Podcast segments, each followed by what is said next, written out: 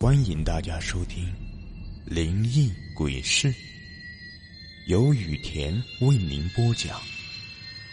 最后提醒大家一句：小心身后，身后。这个故事的名字叫做《荒村凶案》。王军今年二十多岁，他是一个作家，善于写鬼故事。他的作品刊在网站上，十分有名。不过，近年来他的名气有些下滑，原因无他，因为他的故事都写烂了，缺乏新颖感。恰逢中元节，家乡传来一个噩耗，她的婆婆去世了。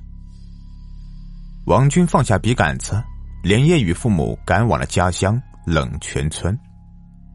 冷泉村有一口泉水，夏天滋爽甘甜，清凉可口，因而得名。到了冬天，这里的泉水甚至还会冒热气，很是吸引人。不过，这个村子随着近年来的开发，泉水受到了污染，已经不能使用了。王军来到村里，这个村子还和过去一样，安静，人烟稀薄。许多像王军这样年纪的年轻人，都前往城市里打工去了，老年人则留了下来。王军的婆婆自然也是其中一员，她的死亡是个谜团，据说是摔到泉水里淹死的。村里许多人前来奔丧，周围挂满了白布条，挽联高悬，庄严肃穆。一口棺材落在祠堂里。点着幽幽的灯火，有些瘆人。王军的舅公是个农人，看样子也老实巴交的。他正跪在棺材前，听着请来的道士施法，口里也念念有词。这都是乡里的习俗，每个亲人都要随着道士念咒保平安。王军也不例外。他来到婆婆棺材前，他打量了上面的遗像，嘴里也念叨起来。到了正午时分，仪式终于完毕了。灰蒙蒙的天色下起了小雨，人们都到祠堂避雨，顺便吃一口家乡烧制的饭菜。王军看着祠堂尚未盖拢的棺材，心里没由来的发怵。正有些怔住，王军一旁的一个年轻妹子跟王军打了声招呼：“你是？”王军有些疑惑：“我是你小时候的玩伴呢，秋菊呀。”那个女孩说道：“林秋菊是王军青梅竹马，多年不见，秋菊也生得美丽多姿，好像一朵出水芙蓉。王军现在也没心思欣赏。有人说，王军的婆婆可能是他杀。王军想着这个事情，自然是有些心不在焉。他和林秋菊有一言没一言的交谈着，时不时的将目光瞥向婆婆的棺材，他想知道。”她婆婆究竟是怎么死的？转眼到了晚上，黑沉沉的乌云压了下来，村里的气氛也显得有些阴森沉重。一些人在谈论最近的事情，有人说，前不久杨家两只狗死了，杨家人就住在自家婆婆附近，这自然让王军有些疑虑：两只狗的死亡是不是和婆婆的死有一定的联系呢？王军分析着，旁边的小周是个活泼的青年，在丧葬场面也眉飞色舞的，有些值得怀疑。杨家人自家也值得怀疑，更值得怀疑的是，村里的痞子阿飞。痞子阿飞不在现场，也无从作证，但这些都是村里人的议论。也有人说是鬼怪所害，说宅子有血光之灾。王军从来不相信鬼神。他决定第二天一早就报警，让办案民警来调查线索，趁着头七没过，一定要找到凶手。几番思虑，又和周围人攀谈，已经到了凌晨，守夜的人总共就那么几个人。王军的大舅喝多了，前去睡觉了，留下王军、林秋菊、杨家的杨家豪、小周以及另外两名老人。小周似乎话很多，大晚上的居然讲起了鬼故事，众人吓得瑟瑟发抖，就他一个人还沉浸在故事的快感里，没有丝毫惧怕的意思。王军却有些疲惫，眼皮却不争气的耸拉下来，昏昏沉沉的，他睡着了。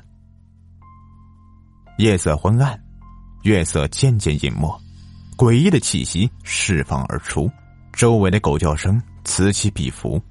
这个时候，小雨变作了大雨，哗哗作响，像是有人在敲打地面。王军是被一声惊叫声惊醒的，他睁开眼，发现小仇和林秋菊已经不在，其他人也被惊醒了，连忙朝着大喊的方向跑去。随两位老人指引的方向，王军来到了外面厕所旁的山坳，抬眼一看，心中凉了半截。这是一具不可辨认的模糊的尸体，脸上彻底被毁容，满身都是灼烧的痕迹，血淋淋的。与王军的婆婆不同，她是烧死的，很意外，也很奇怪。明明是大雨天，居然有人被烧死了，这到底是谁做的？这个人又是谁呢？因为不可辨认，没人知道他是何人。王军敏锐的发现小周不见了，顺着路过的行迹，他捡到了小周掉落的一节钥匙。这个人难道是小周，或者说，小周是凶手？王军把疑惑告诉了两位老人，两位老人也确定了这个人肯定是小周。之前看到小周来这里上厕所，如果是小周，那凶手又会是谁？王军有些害怕，他想起了村里的传闻，一个流传很久的故事。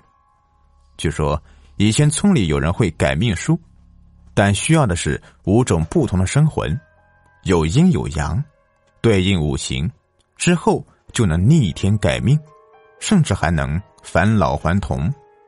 但其法术恶毒，凡修炼的人都会断子绝孙。王军知道很多传说的故事，这些都是作为鬼故事的素材。她婆婆死的是水刑，小周死的是火刑，余下还有土刑、木刑、金刑。现在还有三人，凶手很可能还会出手。王军不敢怠慢，他让林秋菊和两位老人小心。他决定。自己亲自去找凶手。不多时，他顺着一条泥泞小道的脚印，来到了一处山头。这个山头很安静，除了雨声，没有别的声音。王军看到了让他难忘的一幕：一个男子被钉在了木头上，身体扭曲，浑身都是血，流满了整个地面。这是村里的青年余庆。王军吓坏了，他大叫一声，两位老人听到声音赶来，唯独却缺少了林秋菊。王军连忙询问：“林秋菊去哪了？”因为现在死的是两男一女，接下来应该还会死一个女的。有阴有阳，最后一个土行，则是找一个五行居中、男生女相的年轻人。林秋菊显然就是重点的对象。王军现在彻底相信了这个传说，原来真的有人在改命呢。他连忙跑去寻找林秋菊，果不其然，就在灵堂不远处的角落，他看到了已经被利刃刺穿身体的林秋菊。他已经死去多时，死的十分惨烈。还剩一个，王军心里盘算着。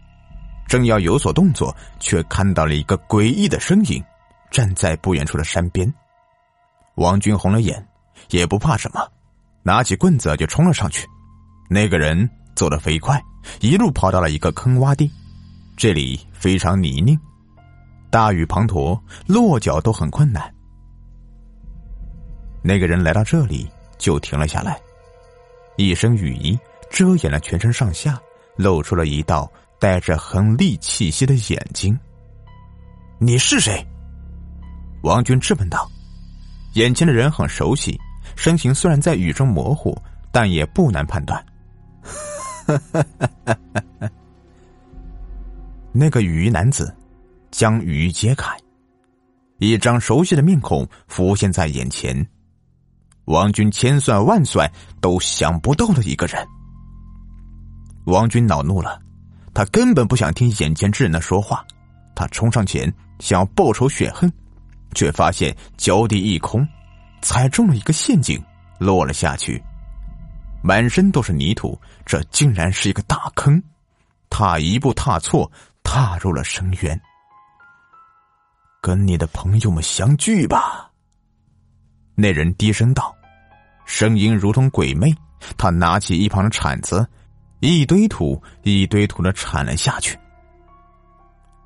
王军失踪了，林秋菊、小周、于庆都死了。警方第二天一大早就来调查，结果却是不了了之，因为大雨洗清了脚印，没人知道线索。后来，王军老家搬迁，王军舅公分到了一处城市的房子。